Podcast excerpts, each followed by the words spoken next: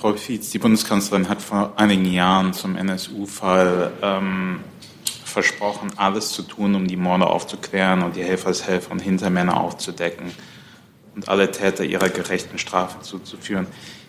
Jetzt soll am Mittwoch ein Urteil erfolgen. Es laufen noch ein paar Untersuchungsausschüsse. Ist die Bundesregierung mit der bisherigen Arbeit der Behörden, äh, wozu bekanntlich das großflächige Schreddern von Unterlagen gehört, äh, zufrieden? Da gilt die Regelung, dass wir uns zu laufenden Verfahren nicht äußern. Sie brauchen sich ja nicht zu dem Gerichtsverfall, äh, Gerichtsverfahren ähm, zu äußern, aber zu dem, was die Bundesregierung gesagt hat, nämlich der Aufarbeitung der Morde durch die Behörden, können Sie sich doch sicher äußern. Ich bitte um Nachsicht. Ich habe da jetzt im Moment keine Sprachregelung für Sie.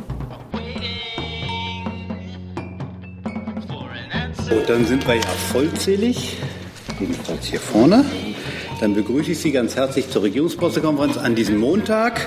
Ich begrüße die stellvertretende Regierungssprecherin Frau Fietz und die Sprecherinnen und Sprecher der Ministerien. Liebe Hörer, hier sind Thilo und Tyler. Jung und naiv gibt es ja nur durch eure Unterstützung. Hier gibt es keine Werbung, höchstens für uns selbst. Aber wie ihr uns unterstützen könnt oder sogar Produzenten werdet, erfahrt ihr in der Podcast-Beschreibung. Zum Beispiel per PayPal oder Überweisung. Und jetzt geht's weiter. Und wir begrüßen ganz besonders in unserer Runde Frau Brandt, die sich als neue Sprecherin des Bundeslandwirtschaftsministeriums vorstellt. Bitte schön, Frau Brandt. Ja, vielen Dank äh, für die Gelegenheit, mich kurz vorzustellen. Ich bin Silke Brandt. Ich bin seit Anfang Juni jetzt im BML tätig. Ich war vorher vier Jahre für die CDU-CSU-Fraktion im Bundestag tätig, war da Sprecherin für die CSU-Landesgruppe.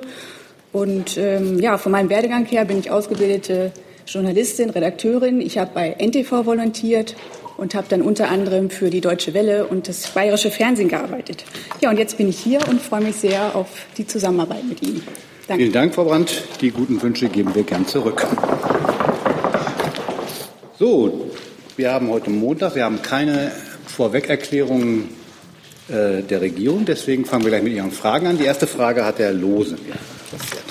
Ja, ich würde gerne die Diskussion vom Freitag, die wir am Freitag schon hatten, noch einmal aufnehmen über das Schreiben des Bundesinnenministers in Sachen Brexit und Sicherheit und vielleicht doch noch mal eine etwas deutlichere Bitte um eine etwas deutlichere Stellungnahme, sei es Frau Fietz von Ihnen oder auch vom Auswärtigen Amt, wer immer sich berufen fühlt, da es ja mittlerweile auch einen Schriftverkehr gibt, der klarstellt, dass die Einlassungen, die schriftlichen des Innenministers nicht die Linie die Bundes, der Bundesregierung seien. So, ja. wer möchte denn beginnen? Frau Fietz. Ja, dazu kann ich grundsätzlich erst einmal sagen, bevor wir jetzt zu dem äh, Brief im Speziellen kommen. Ähm, die Bundeskanzlerin hat bereits mehrfach betont, dass eine enge Zusammenarbeit äh, zwischen Großbritannien und äh, der EU beim Thema Sicherheit auch nach dem Brexit sehr wichtig ist. Und alle Beteiligten werden alles dafür tun, damit die Zusammenarbeit mit Großbritannien als Drittstaat keine Abstriche bei der Sicherheit zur Folge hat. Und äh, der Brief des Innenministers drückt die Besorgnis aus, dass sich die Sicherheitslage nach dem Brexit eben nicht verschlechtern dürfe. Und äh, da das auch niemand will, äh, steht die Bundesregierung weiterhin dazu, dass die erarbeiteten Leitlinien verfolgt werden. Und die EU-Kommission hat dazu das Verhandlungsmandat. Aber wie gesagt, äh, die äh, Sicherheit der Bürger ist für die Bundesregierung äh, eine große Aufgabe und das höchste Gut und hat höchste Priorität. Zusatz? Zusatz. Ähm, drückt der Brief denn nun die Linie der Bundesregierung aus oder, wie wir aus dem Brüsseler Schreiben entnehmen, drückt er nicht die Linie der Bundesregierung aus? Der Brief drückt die Besorgnis des Bundesinnenministers aus, dass sich die Sicherheitslage nach dem Brexit nicht verschlechtern dürfe. Es ist aber Konsens in der Bundesregierung, dass die Leitlinien gelten. Und vielleicht kann das Bundesinnenministerium da noch was ja, also hinzuzufügen habe ich tatsächlich relativ wenig, außer dass ich noch mal genau bekräftigen kann, was die Regierungssprecherin gesagt hat, dass es dem Bundesinnenminister wichtig war, dass die enge und gute Zusammenarbeit in Sicherheitsfragen mit Großbritannien auch nach dem Brexit fortgesetzt werden kann.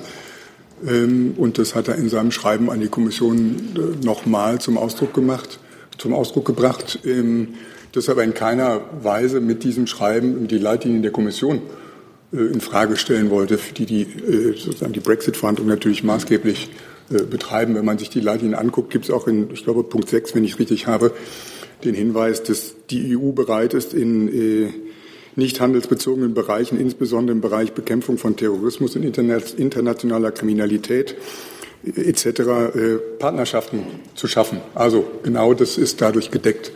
Ähm, und das ist die Absicht des Ministers, genauso wie Frau Fizi wiedergegeben hat. Dann aber vielleicht doch das Auswärtige Amt noch dazu. Nö, also ich äh, kann nur das bestätigen, was Frau Fietz gerade ausgeführt hat. Äh, die Leitlinien gelten, äh, die äh, Sorgen, die wir haben im Sicherheitsbereich und äh, der Wunsch nach enger Zusammenarbeit mit Großbritannien auch nach dem Brexit ist vorhanden. Also insofern äh, gibt es da, glaube ich, hier keinen Dissens. Herr Heller dazu.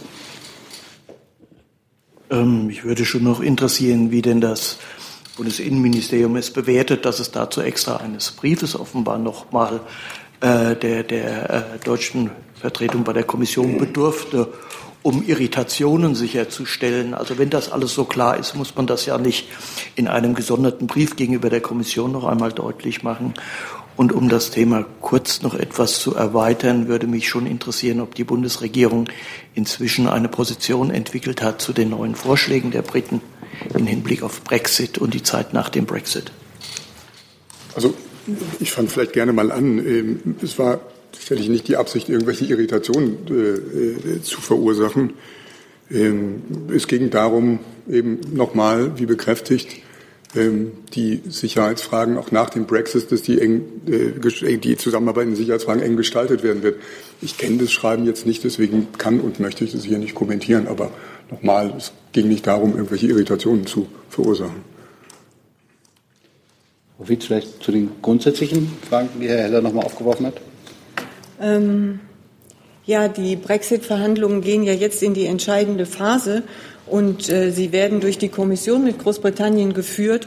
Ähm, und wie die Bundeskanzlerin bereits in der letzten Woche gesagt hat, die Zeit drängt und der politische Rahmen sollte bis Oktober geklärt sein. Äh, daher ist es jetzt auch sehr wichtig, dass die äh, britische Regierung in den nächsten Tagen entscheidet und dann die Diskussionen darüber in Gang gesetzt und zum Abschluss gebracht werden können. Bleiben wir noch mal gerade, Herr Jordans, glaube ich, noch mal zu dem Brief von Herrn Seehofer ja, oder zu Brexit. Zu Brexit machen Sie mal. Dann gucken und, wir mal, und zwar wollte ich die Bundesregierung nach ihrer Einschätzung zu den Auswirkungen des Rücktritts des äh, britischen Brexit-Ministers fragen. Warte nach. Ja, ich kann, äh, kann gerne äh, was sagen. Also ähm, Kabinettsumbildungen kommentieren wir ja grundsätzlich nicht, darum möchte ich das in keiner Weise bewerten. Äh, auf der anderen Seite haben wir sicher keinen Zweifel daran, äh, dass äh, die britische Regierungsseite verhandlungsfähig ist. Äh, Frau Fietz hat es gerade schon gesagt, wir haben schon ziemlich lange darauf gewartet, dass präzisere Vorstellungen der britischen Seite auf den Tisch gelegt werden begrüßen von daher, dass das jetzt der Fall sein wird oder die Ankündigung erfolgt ist, äh, dass es in den nächsten Tagen geschieht. Dann werden wir uns das genau ansehen, was in diesem Weißbuch enthalten ist, äh, darüber im Kreis der EU-Mitgliedstaaten beraten äh, und dann im Lichte unserer festgelegten Verhandlungsposition sozusagen die Kommission ins, ins Rennen schicken, so wie sich das in den letzten Monaten schon bewährt hat. Also äh, für alle Details ähm, und Bewertungen von Details äh, würden wir äh, abwarten wollen, was jetzt in dem Weißbuch drin steht. Da ist es noch für eine Bewertung zu früh. Eine kleine Nachfrage, nur Verständnisfrage. Hat denn Herr Davis in ähm, Deutschland irgendeinen Ansprechpartner gehabt oder lief das immer über die Ecke EU-Kommission? Nein, also die Verhandlungen werden geführt von der Europäischen Kommission. Da gibt es auch keine Abstriche. Ähm, es ist durchaus so, dass äh, Herr Davis, also mir ist bekannt einmal, vielleicht war er sogar auch äh, zwei oder mehrfach äh, in Berlin war, um Gespräche zu führen, die sozusagen flankierender Natur sind. Aber klar ist, die Verhandlung wird von der Kommission geführt und da gibt es auch keine Nebenabsprachen oder sonst was. Das würde uns als EU insgesamt schwächen. Herr Jessen. Mich würde zunächst interessieren, ähm, ob das äh, die Stellungnahme von Herrn Eckert, dem Leiter der politischen Abteilung der deutschen EU-Vertretung in Brüssel, der zum Ausdruck gebracht hat, dass das kein in der Bundesregierung abgestimmtes Schreiben sei ob er diese Stellungnahme mit der Bundesregierung äh, abgestimmt hat, er insofern also die Auffassung der Bundesregierung äh, wiedergibt. Und die zweite Frage ist, äh, Herr Dr. Nahmanns, warum hat eigentlich ähm, der Bundesinnenminister das Schreiben nicht abgestimmt mit den anderen Ressorts? Und wenn ich darf, äh, dazu noch die Frage, ähm, Warum ist es angemessen, den Briten vollen Zugang zu EU-Informationssystemen inklusive Schengen zu gewähren, wenn nicht gleichzeitig die Briten verpflichtet sind, in der Zukunft nach dem Brexit eben zum Beispiel äh, die, äh, e den EU-Gerichtshof und seine Rechtsprechung anzuerkennen? So, wer möchte anfangen? Das sind ja drei Teile. Soll ich anfangen? Ja, ähm, gern. Also der Minister als Bundesinnenminister ist ja für Sicherheitsfragen zuständig und die bilateralen Beziehungen und multilateralen Beziehungen in Sicherheitsfragen laufen dann eben in bestimmten Bereichen auch im Innenministerium. In dieser Funktion hat er Großbritannien, also hat er die Kommission angeschrieben, um auf diese, auf seine Sorge, wir haben es schon ein paar Mal gesagt, nochmal hinzuweisen, ähm, in sozusagen Zuständigkeit als Bundesinnenminister. Nochmal, er wollte damit die Verhandlungen nicht in Frage stellen, er wollte damit die Leitlinie der Verhandlungen nicht in Frage stellen, sondern, wie schon ein paar Mal jetzt gesagt, explizit darauf hinweisen, dass die Sicherheitszusammenarbeit eng gestaltet werden muss. Die Verhandlungen, wie denn die Sicherheitszusammenarbeit nach dem Brexit tatsächlich gestaltet werden müsste, führt natürlich nicht der Bundesinnenminister alleine. Insofern kann ich Ihnen jetzt zu Detailfragen, wer wann was machen müsste, um das und jenes kriegen zu können, ehrlich gesagt ad hoc hier äh, keine Auskunft geben, insbesondere weil die Verhandlungen ja noch ausstehen. Herr Jessen hatte gefragt nach der Abstimmung der Briefe. Die eine Frage geht, glaube ich, an Sie, warum der Innenminister die Briefe nicht abgestimmt hat. Ich habe, glaube ich, den Teil, den ich dazu sagen kann, wie gerade gesagt. Okay, dann die Frage, ob der Brief der, des EU-Botschafters, sage ich mal. Ja, also Herr Seibert hatte am Freitag ja schon deutlich gemacht, dass wir die äh, internen Schreiben gegenüber der Kommission äh, hier nicht kommentieren. Ähm, insofern äh, habe ich dazu auch nichts hinzuzufügen. Vielleicht nur der Hinweis, dass äh, so ein Schreiben von äh, Mitarbeitern der Ständigen Vertretung an die Kommission sozusagen tagtägliche Behördenkommunikation ist und in keinster Weise ein besonderer Vorgang. Äh, mit Verlaub, ähm, das ist kein, das ist doch, wenn Sie es auch von der Wirkung her sehen, das wissen Sie sehr genau, kein tagtägliches Schreiben, sondern hier hat ähm, ein wichtiger Mitarbeiter der deutschen EU-Vertretung zum Ausdruck gebracht, dass das Schreiben des Bundesinnenministers, was für Wirbel gesorgt hat, nicht die Position, die abgestimmte Position der Bundesregierung wiedergibt. Ähm, und das ist damit doch nicht mehr ein interner Vorgang, sondern äh, mich interessiert schlicht und einfach, hat Herr Koch damit die Position und damit den Unmut der Bundesregierung gegenüber dem einseitigen Handeln des Bundesinnenministers zum Ausdruck gebracht?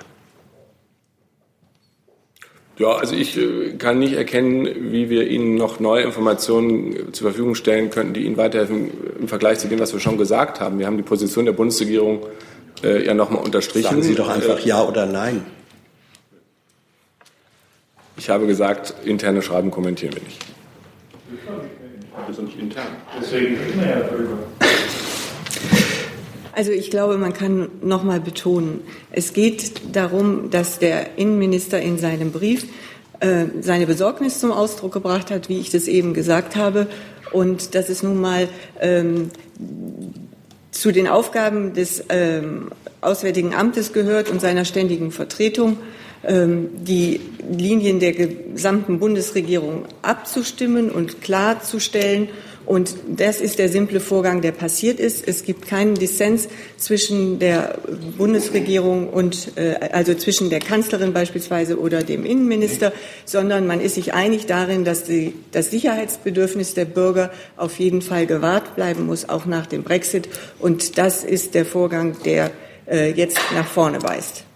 Dann war da noch die Frage nach der Zugangsberechtigung, weil ich das mal so zusammenfassen darf. Ja, das hatte ich irgendwie versucht zu sagen. Ich kann jetzt hier ähm, zu anstehenden Verhandlungen, äh, die parallel oder nach dem Brexit geführt werden müssen, keine inhaltlichen Angaben machen. Also das wollte ich sagen mit wer wann was kriegt und wann was geben muss. Dazu kann ich hier keine Stellung nehmen. Das war ja ähm, jetzt nicht die Frage, wer wird da was zu, ver zu verhandeln haben. Mich interessiert, wie der Bundesinnenminister eine Forderung äh, aufstellen kann ähm, oder eine Position vertreten kann, ähm, die bedeuten würde, man gewährt äh, den Briten vollen Zugang äh, zu, zu allen EU-Unterlagen in einer Situation, wo sie aber nicht mehr äh, gebunden wären an eine Akzeptanz der Rechtsprechung des EU-Gerichtshofs. Ähm, das heißt, er gewährt etwas, ohne auf der anderen Seite die entsprechenden Verpflichtungen äh, einzufordern. Wie kommt ein Bundesinnenminister dazu, diese Position zu beziehen? Also nochmal, der Bundesinnenminister hat seine Sorge äh, zur Kenntnis gebracht der Kommission gegenüber, dass auch nach dem Brexit die Sicherheitszusammenarbeit eng gestaltet werden muss, weil die wichtig für die Sicherheit auch der Bürgerinnen und Bürger in unserem Land ist. Wie konkret diese Zusammenarbeit dann aussehen kann, wird die Kommission mit den Briten und mit den Mitgliedstaaten verhandeln müssen. Das können wir hier jetzt nicht bilateral ad hoc mal kurz skizzieren, leider. Herr Jung, dazu. Herr Neumann, ich würde es auch noch mal gerne entflechten und verstehen, um welche Aspekte in der Sicherheitszusammenarbeit geht es hier? Um die grundlegenden Aspekte der Sicherheitszusammenarbeit, die auch in den letzten Jahren sehr gut funktioniert haben mit Großbritannien, die wenn man einen Brexit hart vollziehen würde und für Sicherheitsfragen keine neuen Regeln treffen würde, gegebenenfalls in Gefahr wären. Insofern ist es erstmal eine grundsätzliche Linie des Bundesinnenministers, dass er sagt, die Sicherheitszusammenarbeit, die gut funktioniert hat, muss auch nach dem Brexit gut funktionieren. Die Details, in welchen Feldern, müssen noch ausgestaltet werden. Das beantwortet überhaupt nicht meine Frage. Ich kann Ihnen dazu mehr hier nicht Geht es um Geheimdienstzusammenarbeiten, Antiterrorlisten? Es geht um viele, viele verschiedene Aspekte der Sicherheitszusammenarbeit. Und jetzt einzelne rausgreifen kann und möchte ich ja nicht. Aber der Innenminister möchte, dass die Briten weiterhin Zugang haben zum Schengen-Informationssystem, zu der äh, Fluggastdatenbank, eine EU-Fluggastdatenbank. Ich will jetzt, glaube ich, zum dritten oder vierten Mal paraphrasieren, was ich vorher schon gesagt habe, und es wird bestimmt nicht schöner. Insofern kann ich da jetzt nichts zu sagen. Frau Fietz, können Sie uns sagen, welche, welche Sicherheitsaspekte der Kanzlerin wichtig sind mit Großbritannien? Oder haben Sie da auch es geht grundsätzlich darum, nach einem Brexit die Sicherheitslage für die Bevölkerung in der EU ja, nicht zu verschlechtern. Bereichen? In welchen Bereichen? Das betrifft alle Bereiche und die Verhandlungen dazu werden noch geführt werden müssen. Herr Lose dazu. Herr Breul, an Sie noch mal die Frage. Sie haben das ja eben als einen vollkommen normalen Zustand äh, beschrieben. Tagtäglich werden solche Briefe geschrieben.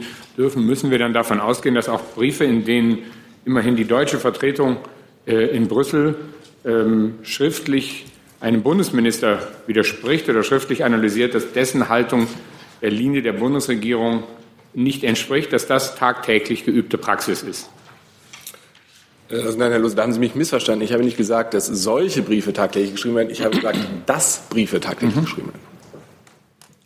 Also solche Briefe sind dann doch eher die Ausnahme oder gibt es sonst nie? Oder? Dazu liegt mir keine Statistik vor. Frau Jen, welches Mikrofon Sie? Das. Oder das.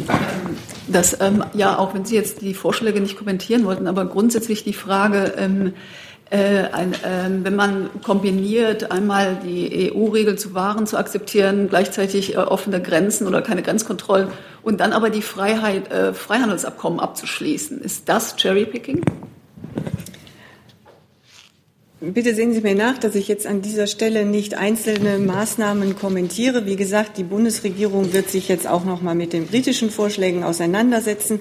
Dann wird das alles bewertet und die Vorschläge werden im Allgemeinen Rat am 20.07. dann insgesamt beraten. Herr Kollege. So, äh, Gavrilis vom Deutschlandrate. Mich würde mal generell interessieren, ähm, ist es denn gängige Praxis, dass Ministerinnen und Minister ihre Sorge in so einem nicht abgestimmten Brief an die EU-Kommission, ist das gängige Praxis, vielleicht auch an die anderen Ministerien gerichtet? Also ich kann äh, nur sagen, es ist äh, nicht unüblich, dass äh, Bundesminister sich im Rahmen ihrer Zuständigkeit an ihren Counterpart in Brüssel wenden.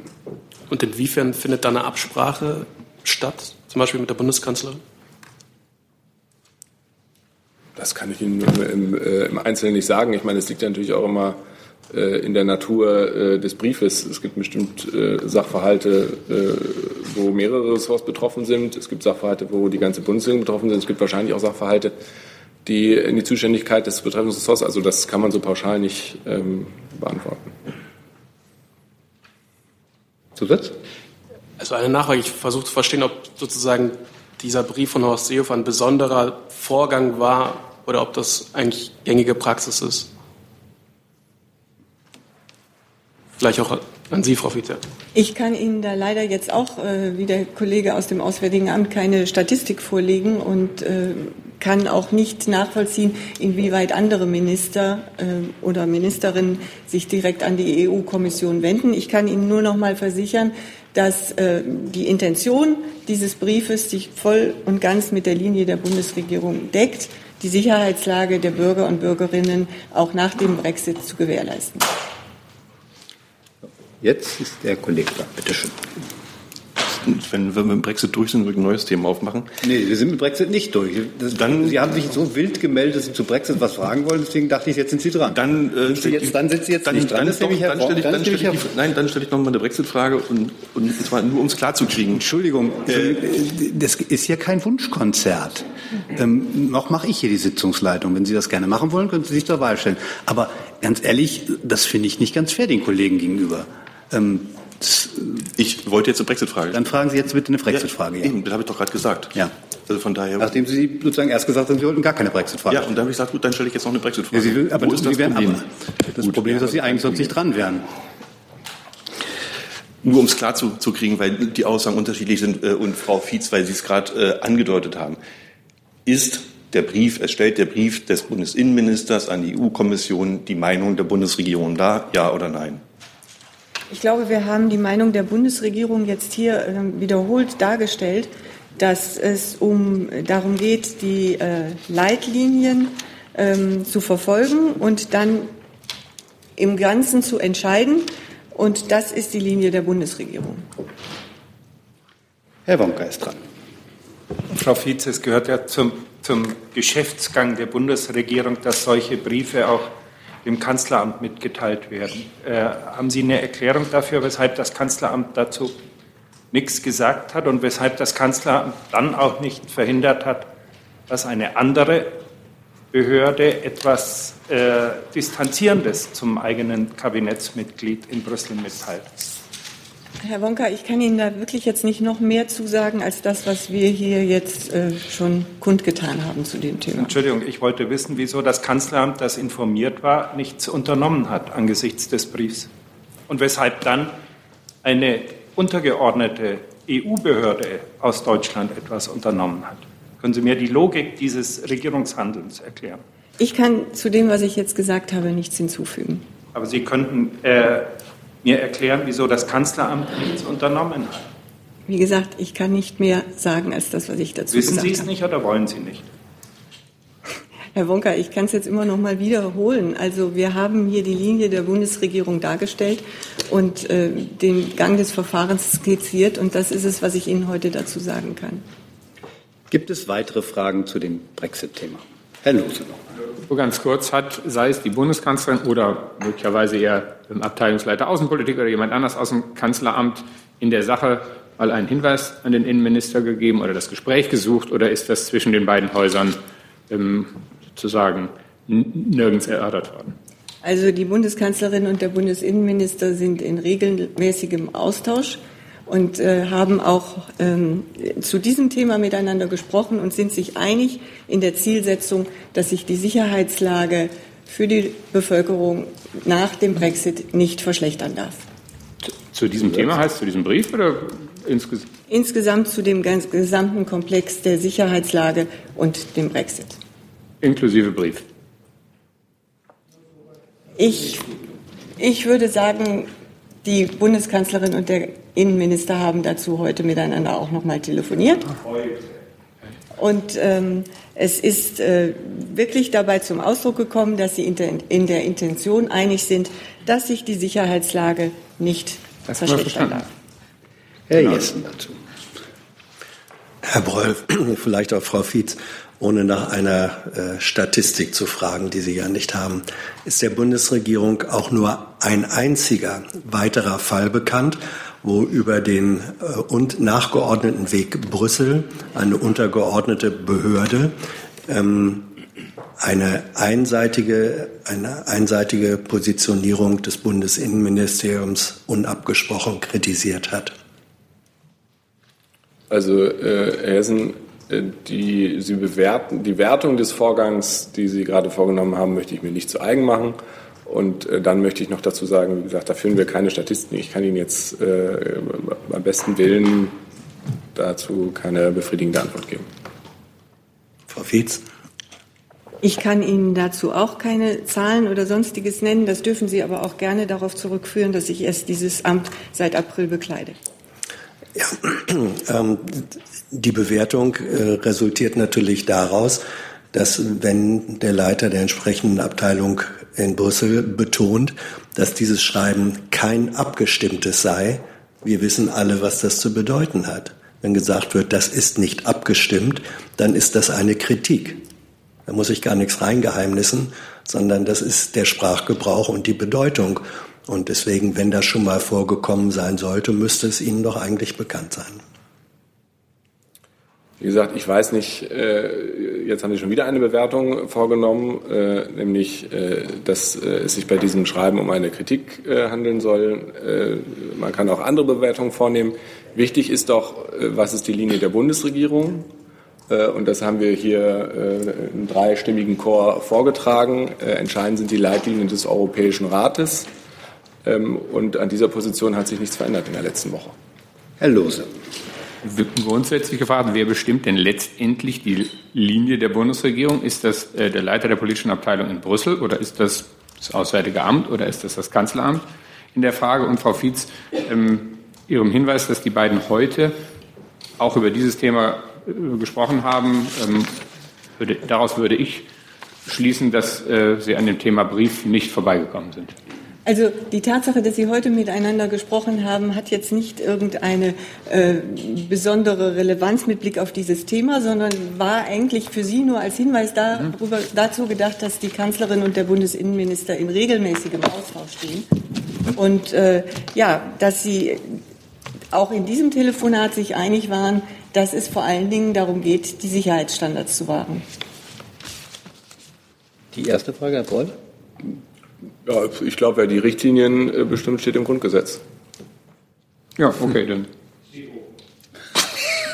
Herr Wonka. Grundgesetz. Okay. Gibt es weitere Fragen zu diesem Thema? Das sehe ich nicht. Dann ist Frau Professor dran, die mir eine Frage zu Normandie. Das ist Herrn Broll äh, über Normandie-Format. Ich möchte ein bisschen mehr darüber wissen, ähm, wie äh, die Gespräche jetzt zurzeit laufen und ob sie überhaupt laufen. Also wie ich weiß, nach dem äh, Treffen in Berlin im Juli, Anfang Juli, äh, sollten eigentlich die Gespräche jetzt auf der Ebene von politischen Direktoren dann weiterlaufen. Und ob es so ist und wenn nicht, also erzählen Sie ein bisschen mehr, also ein bisschen über, darüber, was jetzt zurzeit passiert. Ja, ähm, äh, das kann ich knapp halten, ähm, weil im Moment die Diskussion auf Expertenebene läuft. Also wie in so vielen Prozessen gibt es auch in dem Normandie-Format äh, unterschiedliche Ebenen, die eingeschaltet sind. Wir haben natürlich das Gipfelformat, wir haben das Außenministertreffen gehabt und äh, darunter äh, gibt es natürlich Beamte, die äh, die Gespräche laufend vorführen und die entsprechenden höherrangigen Sitzungen vorbereiten. Ähm, diese Gespräche laufen. Äh, ich habe jetzt keine Informationen, die ich mitteilen könnte über äh, eine Terminierung der nächsten Gespräche auf höherer Ebene. Zusatz? Ja, also es gibt äh, jetzt, wie Sie gesagt haben, keine Ergebnisse und Sie sprechen einfach so.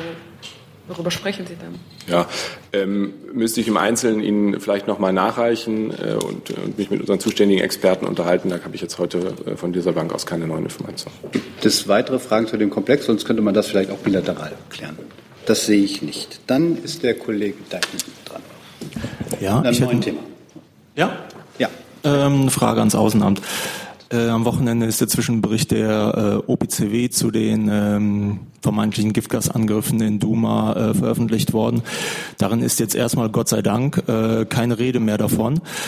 Äh, an dieser Stelle wurde auch in der Bundespressekonferenz davon äh, gesprochen, dass es sich um einen völkerrechtswidrigen Angriff handelt. Und daraufhin haben ja auch USA, Großbritannien, Frankreich in Syrien ähm, Ziele angegriffen sollte die Bundesregierung ihre Meinung zu diesem Vorfall jetzt erstmal revidieren? Äh, revidieren? Entschuldigung. Ja, also nein, äh, das äh, kann ich jetzt nicht erkennen. Äh, wie Sie gerade schon richtig gesagt haben, handelt es sich um einen Zwischenbericht der OVCW ähm, zum mutmaßlichen Einsatz von Chemiewaffen in Duma, der Dutzende Opfer forderte, hunderte Frauen, Männer und Kinder verletzte. Dieser Zwischenbericht hat bestätigt, dass in den vor Ort genommenen Proben Spuren von chlorhaltigen Chemikalien enthalten waren.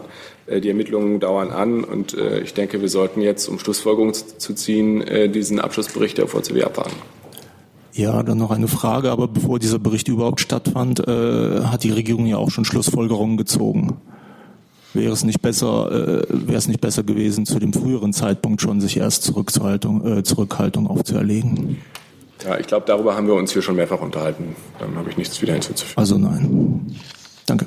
Gibt es weitere Fragen zu dem Komplex? Das sehe ich nicht. Dann ist die Kollegin hier vorne dran. Mit einer Frage ans BMVI zu dem äh, Mobilfunkgipfel am Donnerstag. Können Sie denn da inzwischen schon ein bisschen mehr über die Teilnehmer sagen und darüber, welche Erkenntnisse Sie sich ähm, erhoffen von diesem Treffen? Also grundsätzlich kann ich Ihnen sagen, was auch schon bekannt ist, nämlich dass der Minister sich mit den äh, Ländern bzw. den Telekommunikationsanbietern treffen möchte, um eben darüber zu diskutieren, was man noch im Bereich Mobilfunkversorgung machen kann, um die Entwicklung voranzubringen. Mehr Details kann ich Ihnen im Moment leider nicht sagen. Das obliegt auch dem Gipfel. Gibt es weitere Fragen zu dem Mobilfunkgipfel? Das sehe ich nicht. Dann ist Herr Jordans dran. Ähm, Frau Fietz, die Bundeskanzlerin hat vor einigen Jahren zum NSU-Fall ähm, versprochen, alles zu tun, um die Morde aufzuklären und die Helfershelfer und Hintermänner aufzudecken und alle Täter ihrer gerechten Strafe zuzuführen. Jetzt soll am Mittwoch ein Urteil erfolgen. Es laufen noch ein paar Untersuchungsausschüsse. Ist die Bundesregierung mit der bisherigen Arbeit der Behörden, äh, wozu bekanntlich das großflächige Schreddern von Unterlagen gehört, äh, zufrieden? Da gilt die Regelung, dass wir uns zu laufenden Verfahren nicht äußern.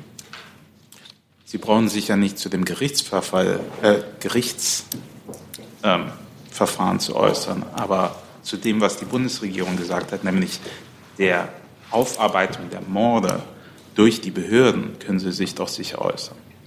Ich bitte um Nachsicht. Ich habe da jetzt im Moment keine Sprachregelung für Sie.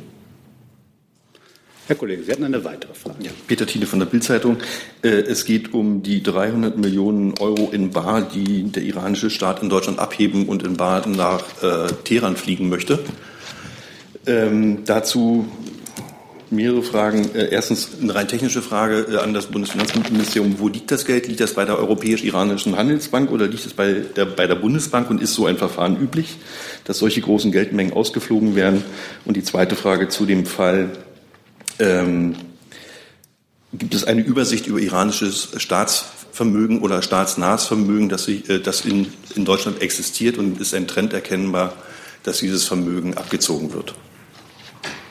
Ja, also ähm, zu Ihrer ersten Frage. Ähm, Sie beziehen sich ja auf, auf äh, entsprechende Meldungen, dass eine iranische oder eine inländische Handelsbank hier ähm, ähm, die mit der Abwicklung von Zahlungsströmen äh, von und in den Iran betraut ist, äh, entsprechende Vorbereitungen für die von Ihnen genannte Transaktion aufgenommen hat. Ähm, diese diese äh, äh, Gelder liegen äh, auf Konten der äh, von Ihnen angesprochenen äh, Europäischen Iranischen Handelsbank. Ähm, zu den Vermögenswerten, äh, Abflüssen kann ich Ihnen jetzt diesbezüglich keine Statistik oder äh, besondere Zahlen zur Verfügung stellen, ist uns nicht bekannt. Ist es aber üblich, so ein Verfahren, dass äh, Banken, staatsnahe Banken, äh, dermaßen große Geldbeträge ausfliegen in Bar? Also auf jeden Fall gibt es eine klare äh, eine Linie, wenn, mit, äh, wenn solche große Transaktionen ansteht in äh, Ländern, die ähm, mit Blick auf äh, Geldwäsche und Terrorfinanzierung äh, mit äh, besonderen Risiken behaftet sind, gibt es klare Prüfverfahren äh, seitens der BaFin und seitens der Zentralstelle für Finanztransaktionsuntersuchungen, auch FIO, der Name FIO bekannt. Und diese Prüfungen laufen jetzt entsprechend der ganz klaren Vorgaben auch ab. Welche Regierungsstellen sind denn da involviert? Es ist die BaFin und die FIO. Gibt es weitere Fragen zu diesem Komplex mit der iranischen Geldbewegung? Frau Jen. Ja. Mir ist es egal, Sie müssen sich entscheiden. Sie sitzen immer so in der Mitte. Ähm, ja, auch noch mal eine Frage dazu. Ähm, insbesondere gab es denn schon in der Vergangenheit mal ähnliche Anfragen, ähm, äh, solches Bargeld zu transferieren? Ist es also das erste Mal? Und ähm, ja, sehen, sieht die Bundesregierung vielleicht dann auch andere Ministerien äh, keinerlei Probleme bei einem solchen Geldtransfer? Also nach meiner Information ähm, ist es in der Form äh, das erste Mal. Gibt es weitere Fragen zu dem die, die Frage, ob, ob die Bundesregierung irgendjemand ein anderes Ministerium Probleme darin sieht.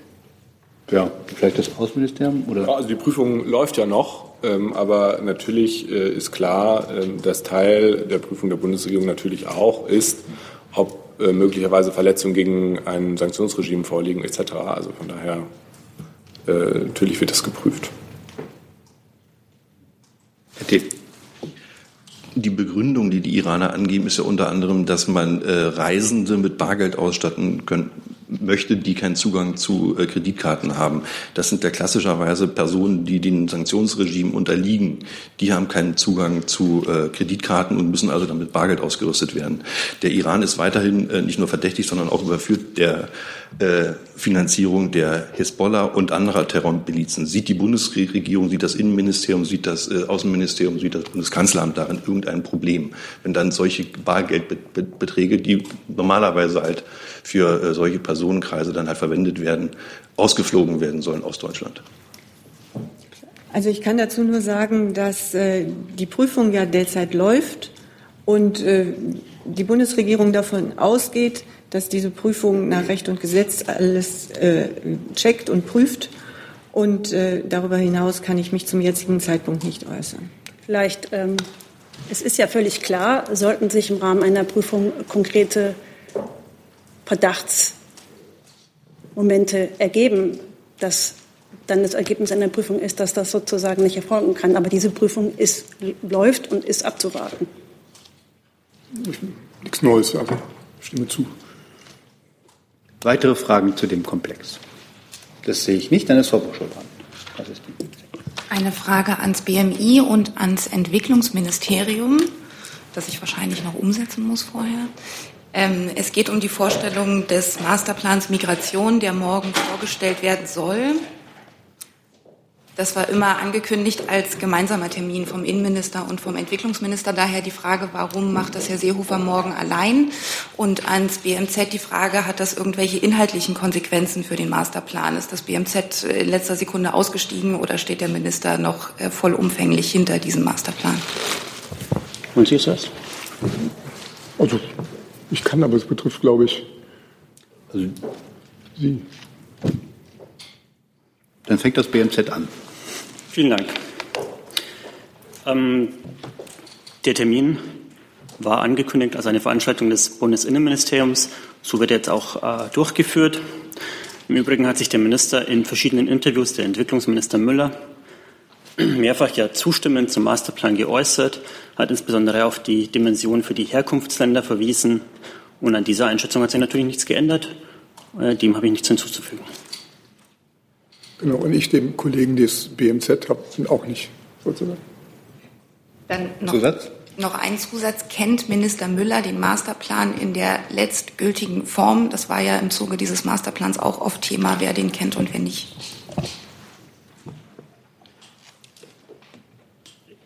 Herr, Herr Müller hat sich geäußert als Entwicklungsminister zu diesem Masterplan und in dieser Version, äh, die er dort ge gekannt hat, ähm, und hat sich und hat das auch bewertet. Insofern äh, kann ich dem nichts hinzufügen. Weitere Fragen zu dem Komplex? Herr Jung. Herr Einmann, Sie sagten ja am 8. Juni, dass äh, Herr Seehofer und Herr Müller den Masterplan vorstellen werden. Was hat sich geändert? Der Kollege aus dem BMZ hat es ja dargestellt. Ähm, gerade da habe ich nichts Neues hinzuzufügen. Also die ursprüngliche Planung war in der Tat, dass die beiden das zusammen vorstellen. Jetzt hat sich das geändert, genauso wie der Kollege aus dem BMZ es dargestellt hat. Und mehr habe ich dazu leider nicht. Und warum wurde schon wieder die äh, BBK-Veranstaltung morgen äh, also verlegt? Also warum konnte man das ja an, an, zwei verschiedenen Terminen machen? Warum musste das jetzt gestern morgen um naja, 10 sein? Also das, der Masterplan, dass der eine gewisse Aufmerksamkeit ähm, verursacht hat, das ist wie, glaube ich, hier im Raum hinlänglich bekannt.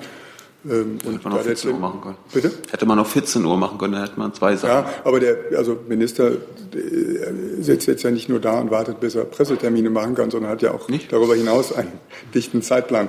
Insofern war ursprünglich mal die Planung in der Tat, den Verfassungsschutzbericht vorzuziehen, aber in Abwägung, also vorzustellen morgen, Entschuldigung, aber in Abwägung ähm, äh, auch mit Blick auf das große Interesse, was der Masterplan verursacht hat, hat man sich entschieden, äh, den Masterplan morgen vorzustellen und den Verfassungsschutzbericht aber sicherlich in Kürze auch vorzustellen. Einen konkreten Termin dazu gibt es noch nicht. Muss ich zugeben, weiß ich ehrlich gesagt nicht, würde ich aber mit ein bisschen Sorge von ausgehen. Also nicht Sorge sozusagen auf die Planung. Ich kenne jetzt einfach nicht die konkrete Planung und ich weiß auch nicht, es hängt auch davon ab, ob der Termin der BPK dann, äh, ob da ein Platz ist oder so, aber ähm, wir würden uns freuen, den Minister und den Verfassungsschutzpräsidenten hier begrüßen zu dürfen in Bälde. So, Frau Buschow mit der nächsten, mit einer Frage dazu. Ich muss es noch mal probieren, Herr Berger. Ähm, hat es denn terminliche Gründe, dass der Entwicklungsminister morgen nicht teilnehmen muss? Oder ist damit verbunden tatsächlich auch eine inhaltliche Distanzierung von diesem Masterplan, dass er nicht gemeinsam den vor der Presse äh, präsentiert mit dem Bundesinnenminister. Und nochmal ans Innenministerium, was steckt denn hinter der Entscheidung, den jetzt nicht in der Bundespressekonferenz vorzustellen, wie es ursprünglich geplant war? Ich fange wieder an, habe eigentlich schon alles dazu gesagt, kann nochmal verweisen auf die Äußerung des äh, Entwicklungsministers. Da werden Sie sehen, dass natürlich keine Distanzierung äh, vom Masterplan vorliegt.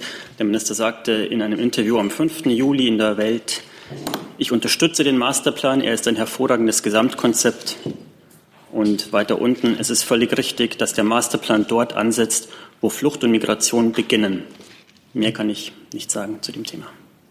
Ich weiß tatsächlich keine konkreten Gründe, ob es terminliche Gründe waren, dass beispielsweise der Verfassungsschutzbericht eine Stunde ähm, vorgestellt werden äh, sollte. Der Masterplan morgen ist jetzt für zwei Stunden angedacht. Ob es Vortermine oder Anschlusstermine gibt, wo der Minister schnell muss, ich weiß es ehrlich gesagt einfach nicht. Also klar ist auf jeden Fall, dass es morgen 10 Uhr bei uns im Haus stattfindet. Gibt es weitere Fragen zu dem Komplex? Herr Heller. Anderes Thema. Anderes Thema. Das, da haben Sie, stehen Sie auf meiner Liste. Dann ist Herr Thiels dran. Nur kurz zu den Regierungskonsultationen heute mit China. Ähm, wir haben ja häufiger schon hier an der Stelle darüber diskutiert, welche Hoffnungen macht sich denn die Bundesregierung bezüglich der hm, wirtschaftlichen und Handelsbeziehungen, wenn man jetzt gerade auch auf die Auseinandersetzungen mit den Amerikanern schaut, ähm, könnte ja China möglicherweise als Kompensation äh, da sein. Da die Gespräche jetzt laufen, würde ich Sie einfach äh, auf die Pressekonferenz heute Nachmittag verweisen. Und äh, da können Sie dann die Fragen stellen, welche Erwartungen man hatte und inwiefern die Erwartungen erfüllt waren. Also zumindest eine grobe Linie können Sie uns ja vielleicht skizzieren. Ähm, ich schaue mir dann auch gerne die Pressekonferenz noch an. also ähm, ich kann Ihnen, ja, Moment, ich schaue mal, was ich da mitgebracht habe.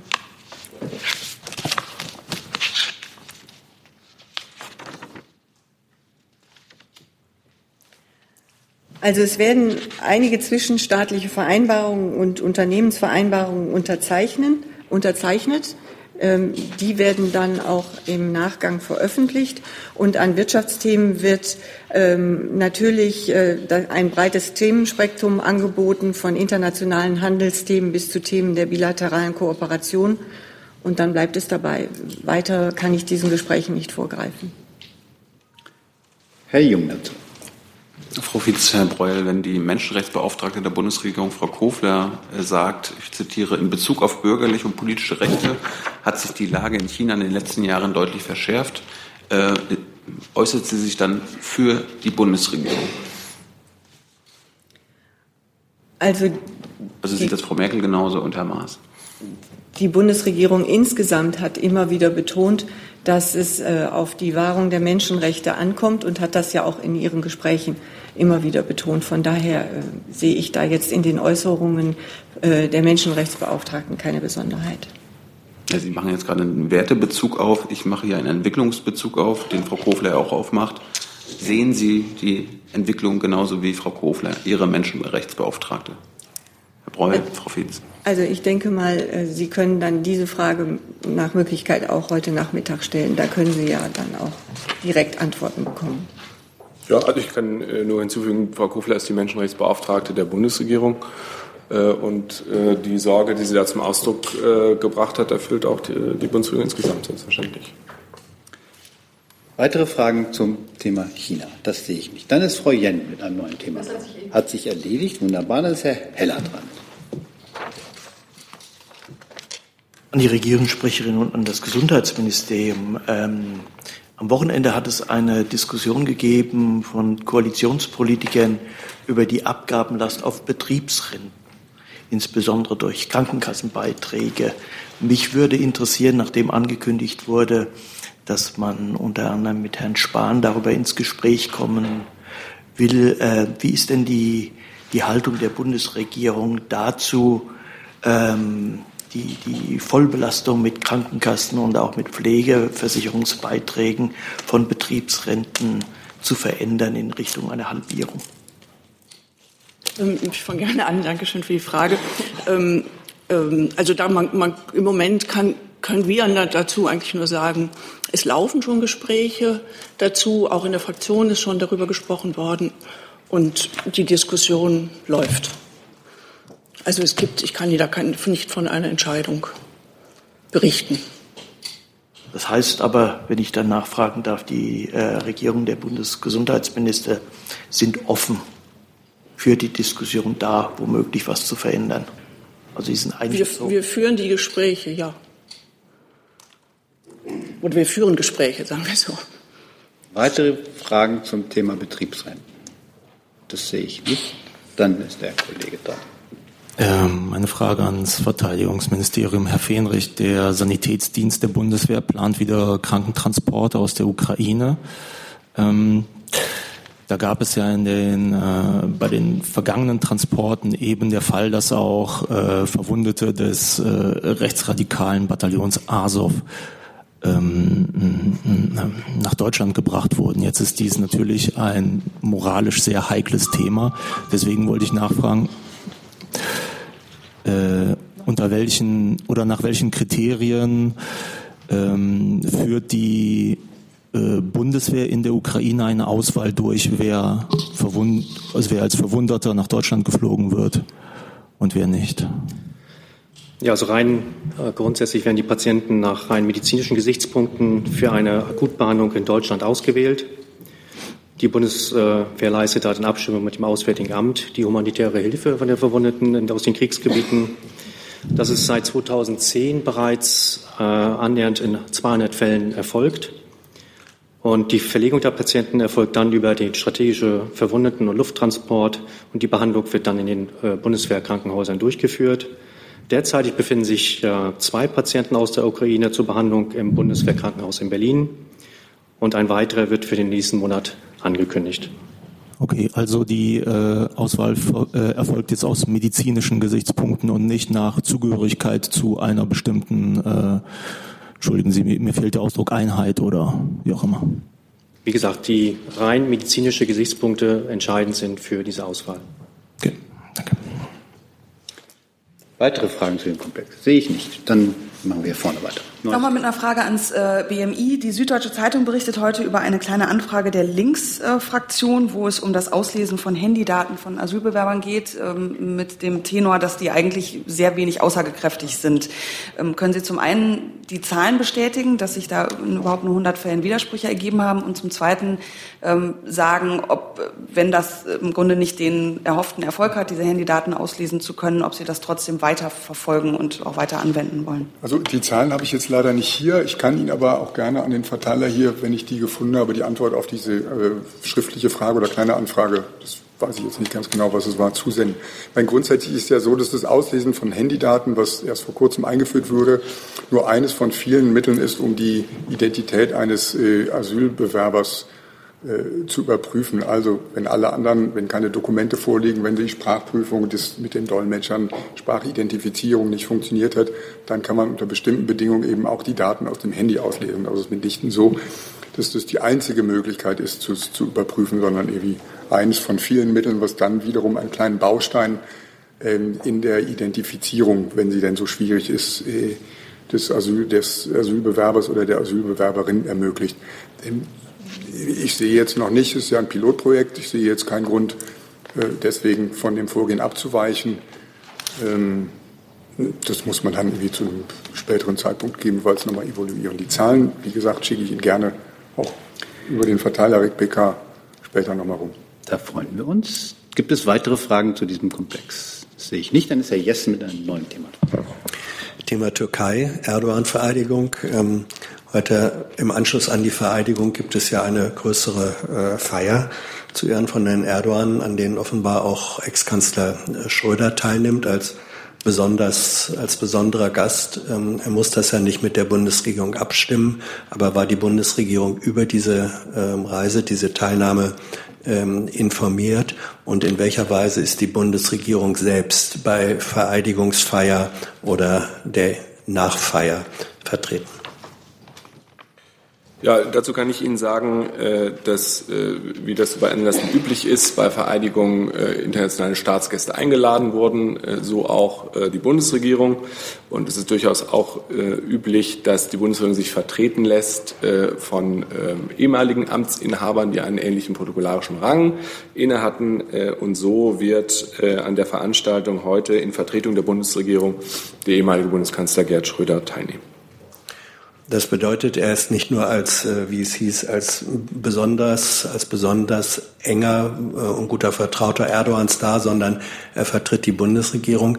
Ähm, gibt es dann, wenn er das tut, eine Absprache? Gab es sie über Inhalte, Positionen, die er für die Bundesregierung dort vertritt? Äh, also ja, das haben Sie richtig verstanden. Herr Schröder, Bundeskanzler AD Schröder, vertritt in diesem Fall die Bundesregierung. Das ist ja äh, heute äh, sozusagen keine Regierungskonsultation oder intensive Gespräche, die da stattfinden, sondern es ist ein protokollarischer Akt.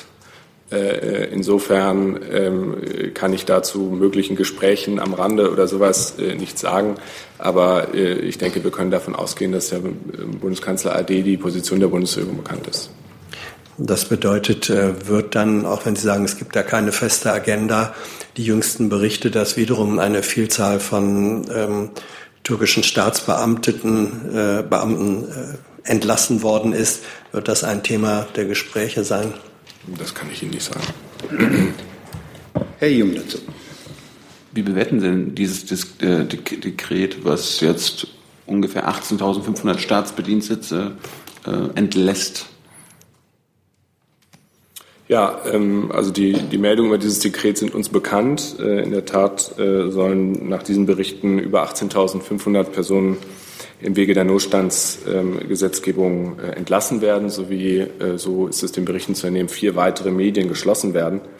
Äh, wichtig ist für uns äh, zunächst einmal, was, was, bei allem, was passiert, rechtsstaatliche Verfahren eingehalten werden und sozusagen die Position der Betroffenen auch angehört werden und äh, entsprechend überprüft werden.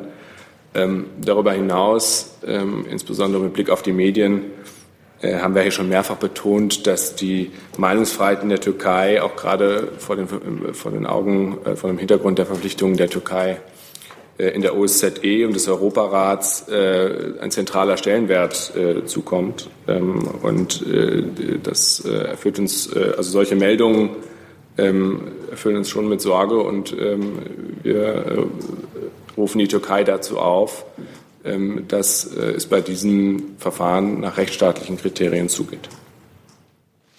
Gibt es weitere Fragen zu dem Komplex? Das sehe ich nicht. Dann hat der Jung noch eine andere Frage, glaube ich.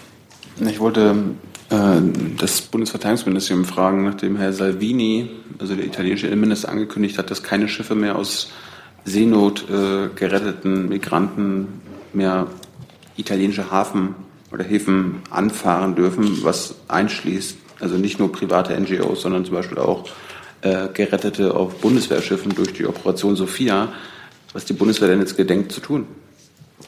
Ja, die Äußerung des der italienischen Innenministers haben wir ebenfalls zur Kenntnis genommen. Ebenfalls haben wir aber auch gehört, dass er sich diese Woche noch im Rahmen der EU diese Position anbringen möchte und diskutieren wird.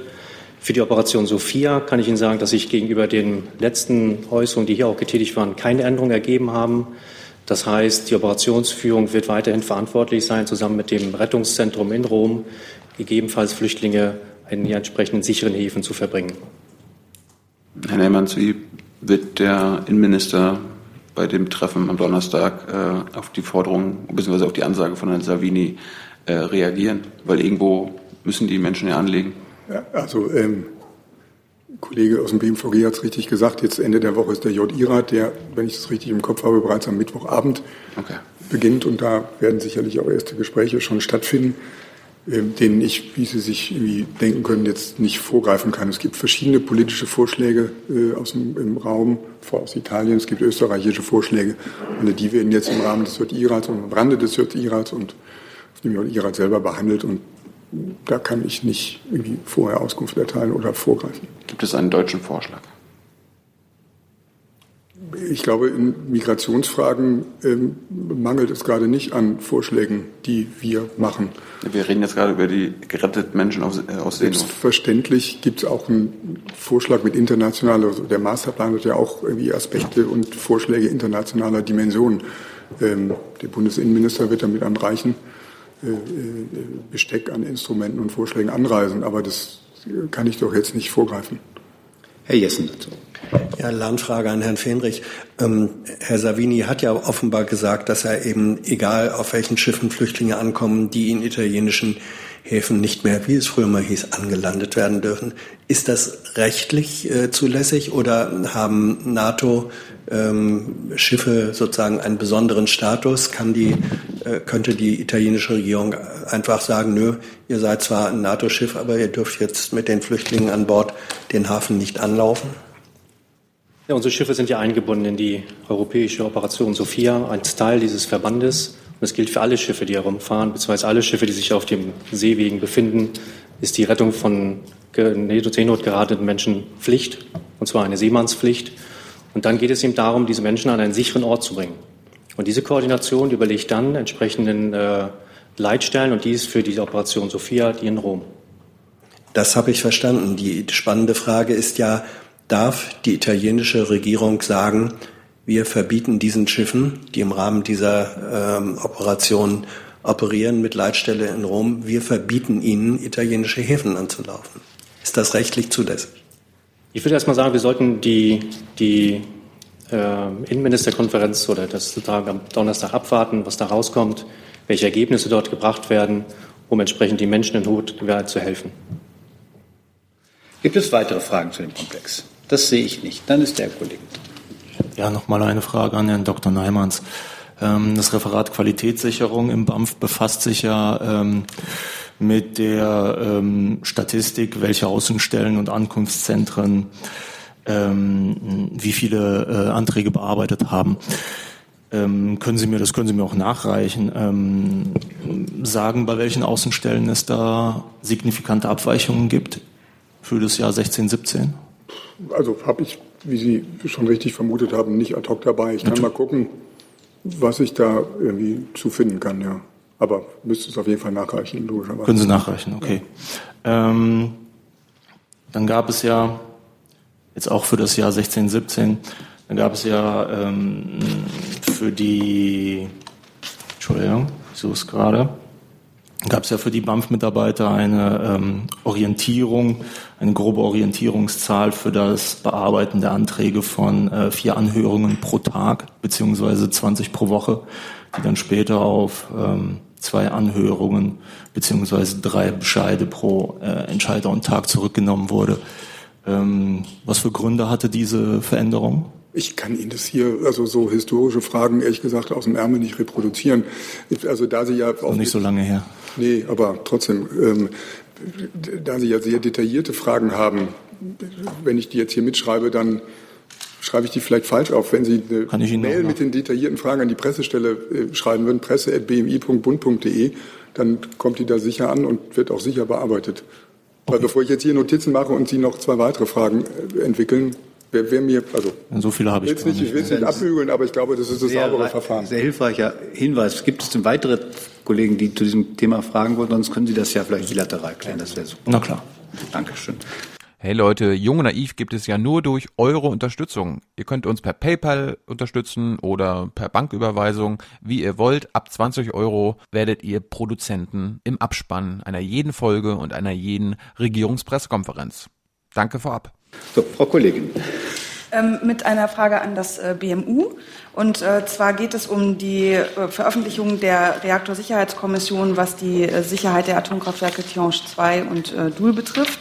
Und da ist ja die Rede davon in dieser Studie, dass ähm, die beiden Reaktoren sicher seien. Können Sie sagen, ob das eine abschließende Bewertung ist? Und könnten Sie sagen, inwiefern die Kommission die Möglichkeit hatte, die Antworten der belgischen Atomaufsichtsbehörde nachzuvollziehen, vielleicht auch selber nachzuprüfen? Ja, Sie sprechen jetzt äh, eine Stellungnahme der Reaktorsicherheitskommission an. Die Reaktorsicherheitskommission wird diese Stellungnahme heute veröffentlichen. Ich glaube, sie müsste es auch schon getan haben auf ihrer Webseite. Wir werden dazu auch noch Stellung beziehen, beziehungsweise ich tue das hier jetzt auch schon. Ähm, es ging ja damals darum, dass insbesondere bei zwei belgischen Kraftwerken, nämlich bei ähm, Dole und Tihange, bei Dole ähm, 3 und Tihange 2, bei diesen Meilern Risse im Reaktordruckbehälter festgestellt worden sind. Und es ging uns um die Frage, inwieweit die Risse dazu führen, dass ähm, zum Beispiel eben radioaktive Strahlung austreten könnte oder eben ähm, die, der Austritt erleichtert wird. Und wir haben der den belgischen Sicherheitsbehörden, den Aufsichtsbehörden für die Atomkraftwerke eine Reihe von Fragen gestellt. Diese sind auch sehr umfangreich beantwortet worden. Und ähm, wir können heute einschätzen, dass diese Risse die Sicherheit dieser Meiler nicht beeinträchtigen. Das ist eine entscheidende Erkenntnis für uns. Und ähm, ich denke, die Kommission wird in ihrer Stellungnahme das auch noch mal deutlicher erläutern. Trotz dieser neuen Erkenntnisse bleibt aber unsere Haltung dieselbe. Für uns ist klar, Atomenergie ist eine Hochrisiko, eine Hochrisikotechnologie. Und ähm, das haben die Reaktorkatastrophen, die wir alle gut kennen, in Tschernobyl und in Fukushima eindeutig gezeigt. Atomenergie trägt immer ein Restrisiko insbesondere wenn es um alte Atomanlagen geht. Und hier sprechen wir über alte Atomanlagen. Und äh, deswegen, deswegen ist es auch für die Bundesumweltministerin weiterhin so, dass sie für den Atomausstieg, für das Abschalten der Anlagen wirbt, insbesondere in unseren äh, Nachbarstaaten. Ähm, Verlängerung von Laufzeiten hält sie für den falschen Weg. Sie hat das auch deutlich gemacht jetzt bei dem deutschsprachigen Umweltministertreffen in Luxemburg. Sie hat das deutlich gemacht gegenüber der belgischen Regierung äh, bei einem Treffen im Mai mit dem zuständigen Innenminister Belgiens. Und sie nimmt die belgische Regierung beim Wort, die ja einen Atomausstieg bis 2025 angekündigt hat. Ähm, das heißt, dass Tihange 2 2023 und Dole 3 2022 abgeschalten werden sollen. Gibt es weitere Fragen? Das sehe ich nicht. Dann danke ich Ihnen schön und wünsche einen schönen Tag.